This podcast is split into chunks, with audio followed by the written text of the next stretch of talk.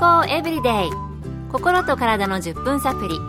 この番組はセブンス・デ・アドベンチスト・キリスト教会がお送りいたします。皆様お元気でしょうか？森田美恵です。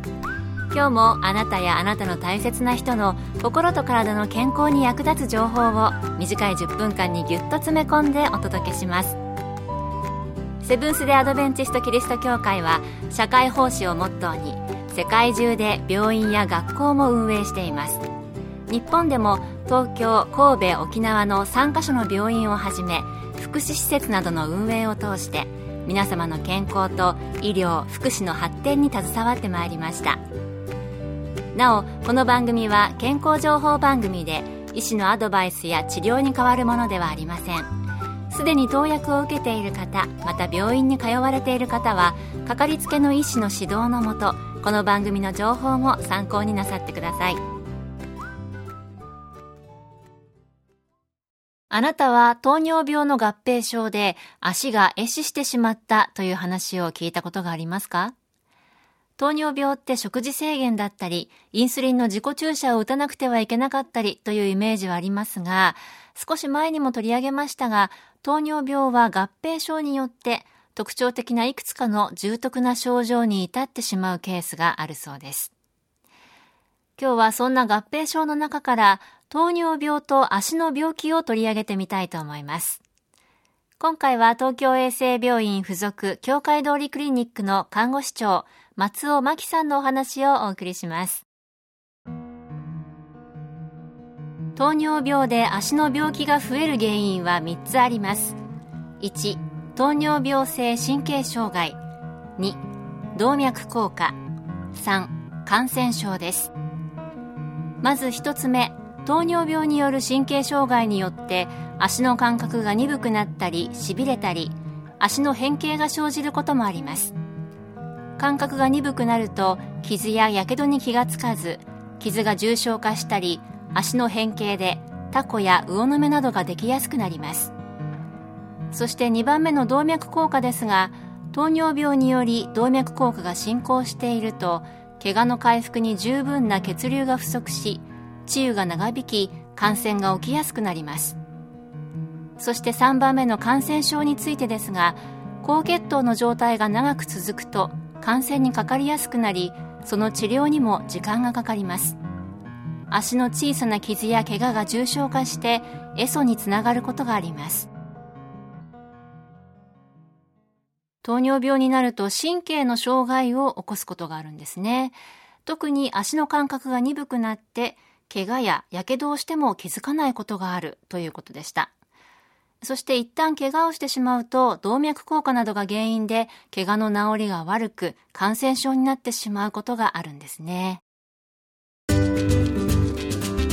健康エブリデイ。心と体の10分サプリ。この番組はセブンス・デ・アドベンチスト・キリスト教会がお送りしています。今日は糖尿病と足の病気について東京衛生病院附属協会通りクリニックの看護師長松尾真希さんのお話をお送りしています。糖尿病と足の病気なんとなく関係が分かってきました。それでは足の病気を見分けるポイントなどはあるのか松尾さんに伺いました。足の病気というのは水虫タコ魚の目靴ずれやけど乾燥ひび割れといった皆さんがよくご存知のものです。水虫は白癬菌によって発症するため白癬症と言います。足に起こりやすく指の間がただれたり白く分厚くなった爪は爪白癬です。白癬症は放っておいたり不潔にしたりしていると細菌が入って二次感染を起こし重症化することがあります。足の観察は上から眺めるだけでは不十分です。足の甲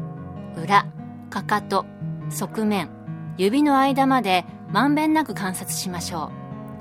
う。痛み腫れ傷出血乾燥ひび割れ爪の色タコ魚の目靴ずれなどがないかよく見てくださいおかしいと感じたらすぐに病院に相談することが大切です足の病気は怪我や火傷以外にも水虫、タコ、えー、魚の目、靴ずれ、ひび割れからでも感染症にかかってしまうことがあるということでしたね。そして足の観察は上から普通に眺めるだけではなくて足の裏とかかかと、側面ですね。あと指の間など普段あまり見ないところまでちゃんと観察する必要があるというお話でした。それでは最後に予防する方法はあるのでしょうか松尾さんにお聞きしました。毎日しっかりと足の観察をすることと足を清潔に保つことが大切です1日に1回は足の観察をしましょう。お風呂に入った後寝る前などタイミングを決めるといいですね。他には自分に合った靴を履くこと。爪は深爪にならないように切る。やけどに気をつけることも大切です。こたつや湯たんぽによる低温やけどは冬に多い事故です。タコや魚の目は自分で削ることはやめましょう。乾燥やひび割れは保湿クリームでケアをしてください。糖尿病によって感覚が鈍くなり傷や怪我に気がつかないことが重症化する大きな原因です。足の裏は人には見えません。自分でしっかりと意識を持って観察しましょう。最後にいろいろとお伝えしましたが何より大切なことはいつも自分を支えてくれている足を大切に思うことです。大切な足を毎日きれいにして見て触ってしっかりとメンテナンスを行ってください足を大切に思う感謝してケアをするんですね怪我や火傷に気をつけるだけではなく、1日に1回は時間を決めて足の観察をする習慣をつけるといいということでした。足は清潔にして深爪にしない。乾燥には保湿クリームなどを使って、タコや魚の目を自分では削らない。あと自分に合った靴を履くことも大切なようです。毎日自分の足を大切にすること、そして特に糖尿病をお持ちの方は足の観察、毎日なさることをお勧めします。今日の健康エブリデイいかがでしたか？